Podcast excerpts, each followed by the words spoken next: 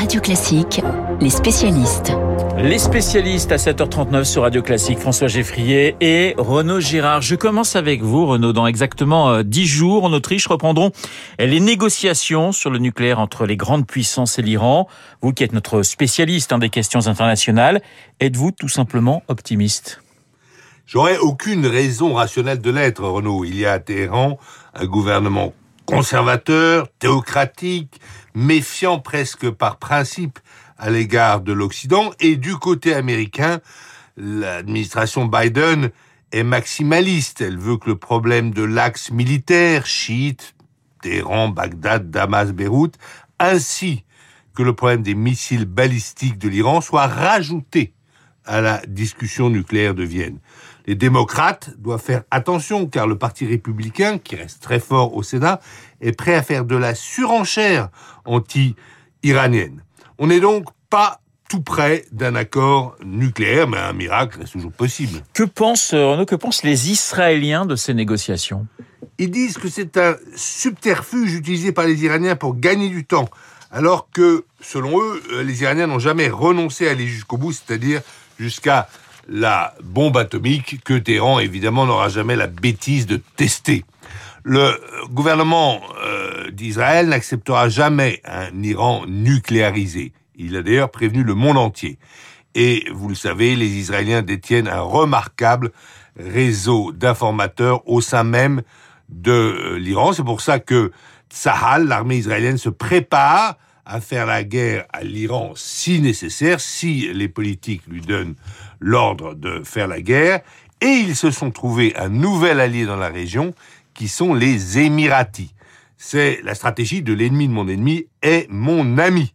En ce moment, au salon aérien de Dubaï, les chefs des armées de l'air des deux pays passent beaucoup de temps ensemble. En octobre dernier, les Émirats furent le premier pays arabe du Golfe à être invité à participer aux grandes manœuvres aériennes militaires israéliennes dans le désert du Negev. Mais à quoi peuvent bien servir les, les Émirats à Israël?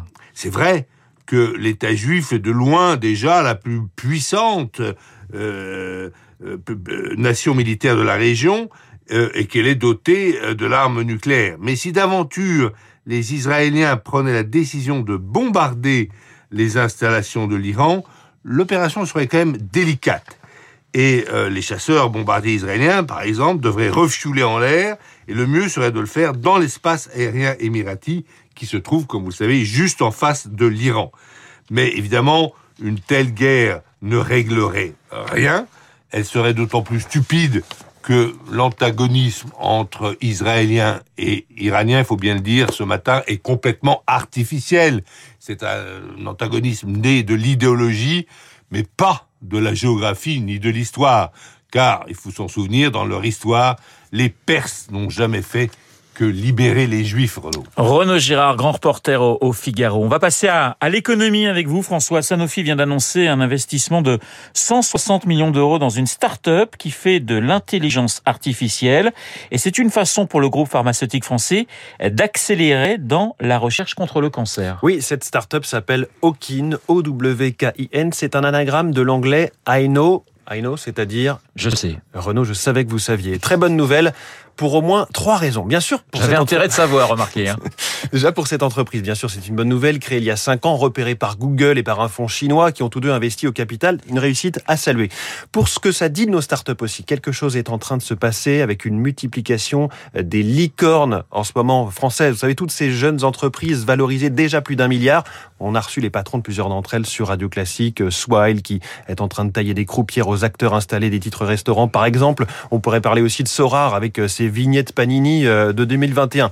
Pour ce que ça dit aussi de l'intelligence artificielle made in France, on manque sans doute euh, d'une taille critique. On est très loin des montants astronomiques investis par les États-Unis, mais nous avons une appétence des étudiants, une excellence des filières de formation qui nous permettent de faire émerger quelques pépites.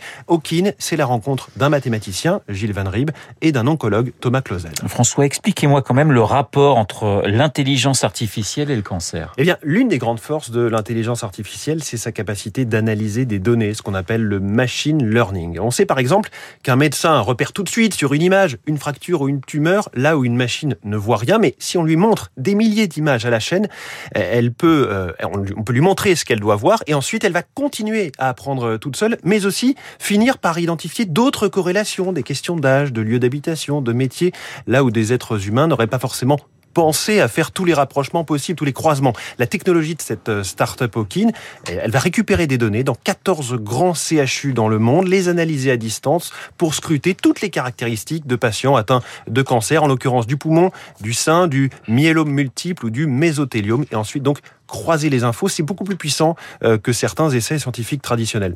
Tout ça rappelle euh, qu'un groupe comme Sanofi ne peut plus se contenter de ses chercheurs en interne. Je parle même pas là des difficultés du labo euh, sur le vaccin contre le Covid, ça va bien au-delà. Le monde ne fonctionne plus comme avant. Les talents aujourd'hui créent des startups, parfois sur une toute petite idée, une brique technologique, c'est comme ça qu'on l'appelle, plus ou moins grande. Les grands groupes finissent par investir dans ces startups et intégrer ces briques pour que leur propre maison continue à tenir debout.